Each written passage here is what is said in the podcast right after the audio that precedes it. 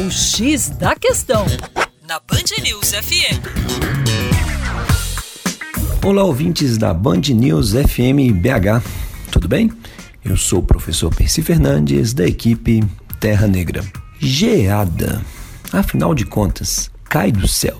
Bem, a geada não cai do céu, como muitos pensam, assim como a chuva ou a neve. Geada é a formação de uma fina camada de gelo sobre a superfície terrestre, podendo ocorrer sobre o solo, sobre as plantas e outros objetos.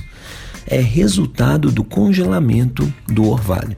Já o orvalho, por sua vez, se forma quando as moléculas de água próximas à superfície se encontram e se acumulam em formas de gotículas ao ter em contato com essa superfície resfriada. Basicamente, nós temos dois tipos de geadas: as radiativas, que ocorrem em noites de céu limpo.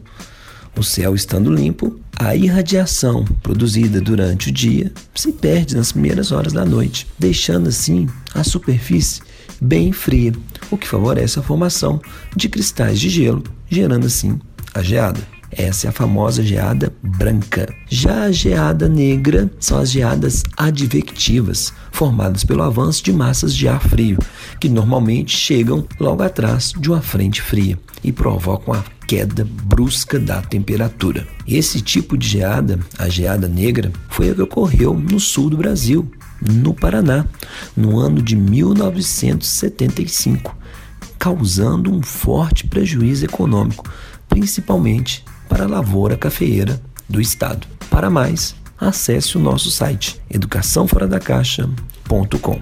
Um abraço.